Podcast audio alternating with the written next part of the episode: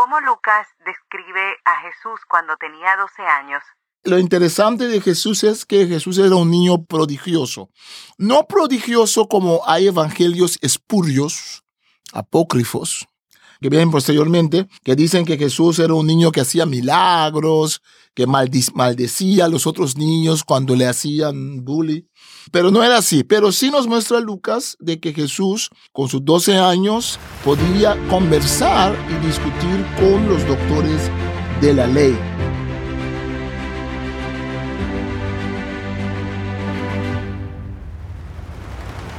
Un libro escrito hace miles de años en diferentes culturas y países con un mensaje para hoy. Para vivirlo, necesitas entenderlo. Explora la Biblia, la primera Biblia de estudio en audio que te ayudará a profundizar más en la palabra de Dios. Expertos biblistas explican los aspectos históricos y culturales que facilitan la comprensión del texto.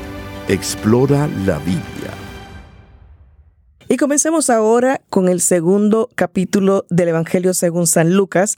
Inicia con el nacimiento de Jesús, pero realmente en este caso, doctor Marlon, es un desafío leer u oír esta historia que es tan conocida como si fuera la primera vez que lo estamos escuchando. ¿Qué piensa? Sí, es muy importante seguir el hilo rojo, uno de los hilos rojos de Lucas que es la gente marginada.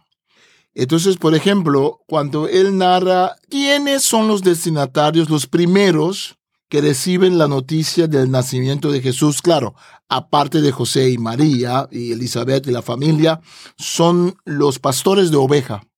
Nosotros tenemos un pensamiento muy romantizado de pastores de oveja, pero vamos a ver después de escuchar el capítulo, de que los pastores de oveja no son los niños perfumados con ropa linda que vemos en las iglesias durante la Navidad. Es un mensaje muy fuerte. Jesús no, la revelación de los ángeles no viene a los sacerdotes, a la élite judía, no viene a, a gente muy importante de la religión, viene a gente muy simple que son los pastores. Escuchemos y vamos a ver. Ya me dañó la postal de Navidad. Escuchemos el capítulo 2 del Evangelio según San Lucas. Evangelio de Lucas, capítulo 2. Nacimiento de Jesús. Por esos días Augusto César promulgó un edicto en el que ordenaba levantar un censo de todo el mundo. Este primer censo se llevó a cabo cuando Quirino era gobernador de Siria por lo que todos debían ir a su propio pueblo para inscribirse. Como José era descendiente de David y vivía en Nazaret, que era una ciudad de Galilea, tuvo que ir a Belén, la ciudad de David, que estaba en Judea, para inscribirse junto con María que estaba desposada con él y se hallaba encinta. Y mientras ellos se encontraban allí se cumplió el tiempo de que ella diera luz, y allí tuvo a su hijo primogénito, y lo envolvió en pañales, y lo acostó en un pesebre, porque no había lugar para ellos en ese albergue. Los ángeles y los pastores. En esa misma región había pastores que pasaban la noche en el campo cuidando a sus rebaños.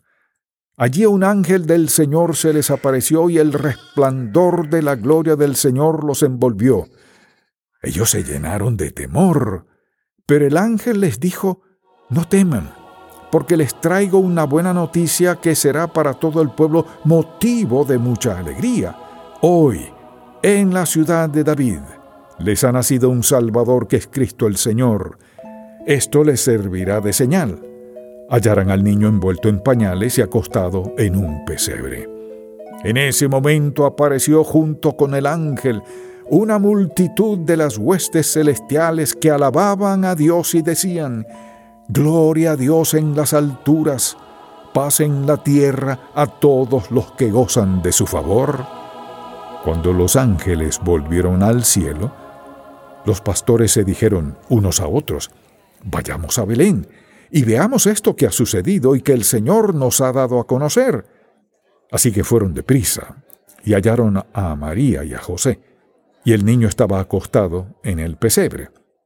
Al ver al niño, contaron lo que se les había dicho acerca de él. Todos los que estaban escuchando quedaron asombrados de lo que decían los pastores. Pero María guardaba todo esto en su corazón y meditaba acerca de ello. Al volver los pastores, iban alabando y glorificando a Dios por todo lo que habían visto y oído, pues todo había sucedido tal y como se les había dicho. Presentación de Jesús en el templo. Cuando se cumplieron los ocho días para que el niño fuera circuncidado, le pusieron por nombre Jesús, que era el nombre que el ángel le había puesto antes de que fuera concebido. Y cuando se cumplieron los días para que, según la ley de Moisés, ellos fueran purificados, llevaron al niño a Jerusalén para presentarlo ante el Señor y cumplir con lo que está escrito en la ley del Señor todo primer hijo varón será consagrado al Señor. Y para ofrecer un sacrificio en cumplimiento de la ley del Señor, que pide un par de tórtolas o dos palominos. En Jerusalén vivía un hombre justo y piadoso, llamado Simeón, que esperaba la salvación de Israel. El Espíritu Santo reposaba en él, y le había revelado que no moriría antes de que viera al ungido del Señor.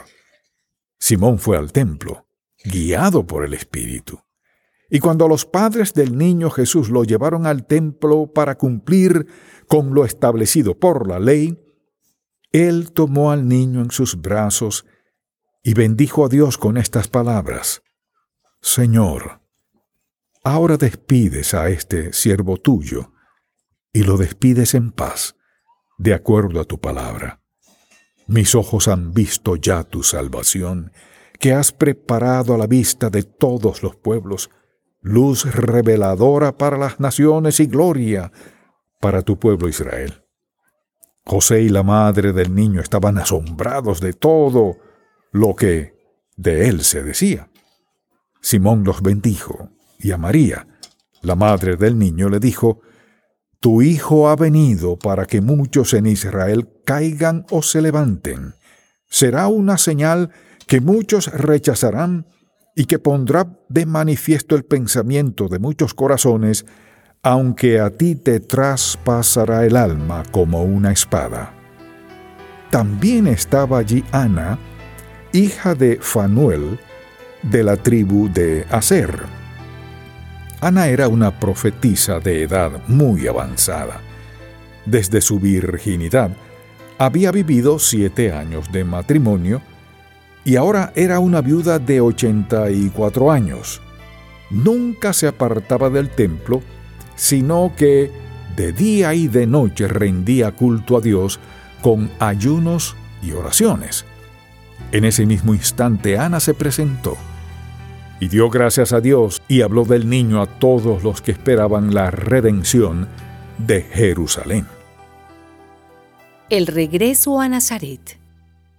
Después de cumplir con todo lo prescrito en la ley del Señor, volvieron a Nazaret, que era su ciudad en Galilea.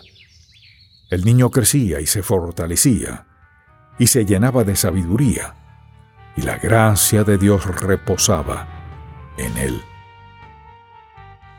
el niño Jesús en el templo. Todos los años, los padres de Jesús iban a Jerusalén durante la fiesta de la Pascua, y siguiendo su costumbre, cuando Jesús cumplió doce años, fueron a Jerusalén para la fiesta. Cuando la fiesta terminó y emprendieron el regreso, sucedió que el niño Jesús se quedó en Jerusalén sin que sus padres lo notaran. Como ellos pensaban que el niño estaba entre los otros viajeros, Hicieron un día de camino y, mientras tanto, lo buscaban entre los parientes y conocidos. Como no lo hallaron, volvieron a Jerusalén para buscarlo allí. Tres días después lo hallaron en el templo, sentado en medio de los doctores de la ley a quienes escuchaba y les hacía preguntas. Todos los que lo oían se asombraban de su inteligencia y de sus respuestas. Cuando sus padres lo encontraron, se sorprendieron y su madre le dijo, Hijo, ¿por qué nos has hecho esto? ¿Con qué angustia tu padre y yo te hemos estado buscando? Él les respondió, ¿y por qué me buscaban? ¿Acaso no sabían que es necesario que me ocupe de los negocios de mi padre? Ellos no comprendieron lo que Jesús les dijo, aunque se fue con ellos a Nazaret y vivió sujeto a ellos. Por su parte, su madre guardaba todo esto en su corazón. Y Jesús siguió creciendo en sabiduría y en estatura y en gracia para con Dios y con los hombres. Acabamos de escuchar este hermoso capítulo, el capítulo 2 del Evangelio según San Lucas, y vamos resumiendo eso que nos dejó ahí medio picadito cuando comenzamos en la introducción de este capítulo. El anuncio no llega a la élite. No llega a otro grupo de personas. Sí, y es un grupo, eh, recordemos a David, recordemos que cuando Samuel está buscando al próximo rey de Israel, nadie piensa en David. Es después de que él había, eh, digamos, comprobado que ninguno de los hermanos iba a ser rey, ellos recuerdan de que, ah, tenemos un hermanito que está allí en el campo con las ovejas. Pastores de ovejas eran muchas veces gente que tenían una discapacidad física eran muchas veces eh, los hijos que ya la familia no le veía mucha, mucha, mucho potencial. Entonces, en tiempo de Jesús también tenemos escritos greco-romanos de que los pastores de ovejas, bueno, primero, los pastores de ovejas no podían cumplir con la ley de Moisés, porque vivían en el campo, vivían a aire libre. Entonces eran sucios, tanto impuros, pero también sucios, olían mal. No, y muchos de ellos tenían sus problemas físicos también. La familia muchas veces asignaba al hijo que tenía problemas físicos o problemas mentales a ser pastor de ovejas. Por eso también es muy interesante que Salmos 23 compara a Dios con un pastor de ovejas, ¿no? Y aquí ese anuncio a los pastores es un anuncio muy chocante. Para nosotros es un texto muy lindo de Navidad, pero en realidad Lucas nos está presentando una historia aquí para que quedemos con la boca abierta. ¿Cómo es que el Mesías que van a ser los ángeles aparecen a los pastores? Interesante. Ya no sé qué más decir. en este capítulo vamos del nacimiento Luego inmediatamente pasamos a la presentación de Jesús en el templo, el regreso a Nazaret, el niño Jesús en el templo. O sea, que nació, creció ahí casi en, una misma narrativa de este capítulo.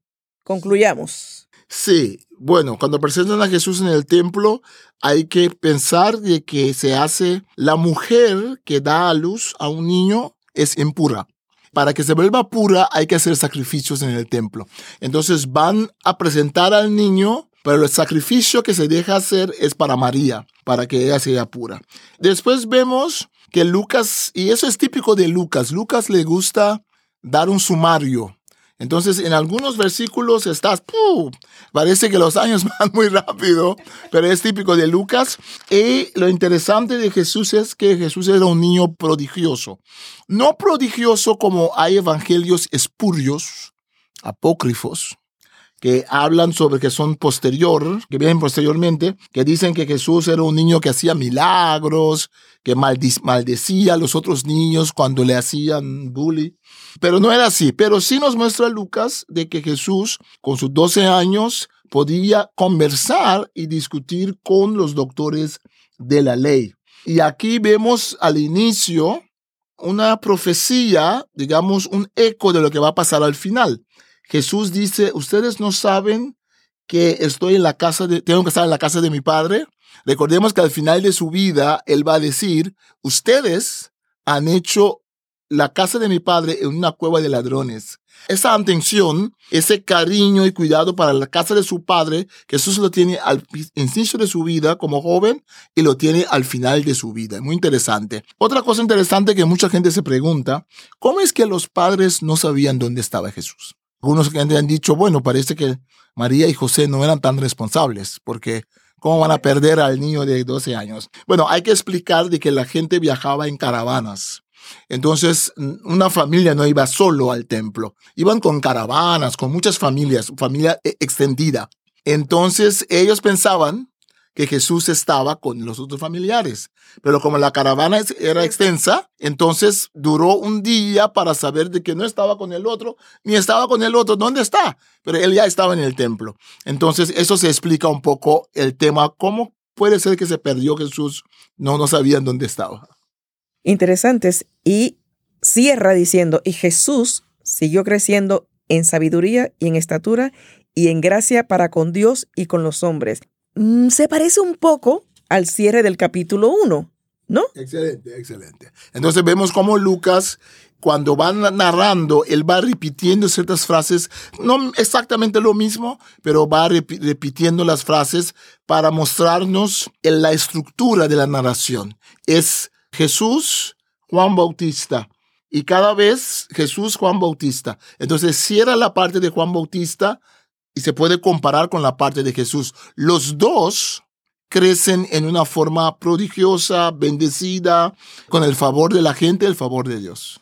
Desde el vientre. Desde el vientre comenzó el asunto. Sí, Interesante. Bueno, con esto cerramos el capítulo 2 del Evangelio según San Lucas y estamos haciendo referencia a la Reina Valera Contemporánea, edición de estudio. Puede adquirir esta Biblia en cualquiera de las sociedades bíblicas para poder tener otras notas que no hemos hecho mención en esta conversación que estamos teniendo con el señor Marlon Winnet. Les invitamos a que nos acompañen al tercer capítulo de este hermoso Evangelio, San Lucas. Un libro escrito hace miles de años en diferentes culturas y países con un mensaje para hoy. Para vivirlo, necesitas entenderlo. Explora la Biblia la primera Biblia de estudio en audio que te ayudará a profundizar más en la palabra de Dios. Expertos biblistas explican los aspectos históricos y culturales que facilitan la comprensión del texto. Explora la Biblia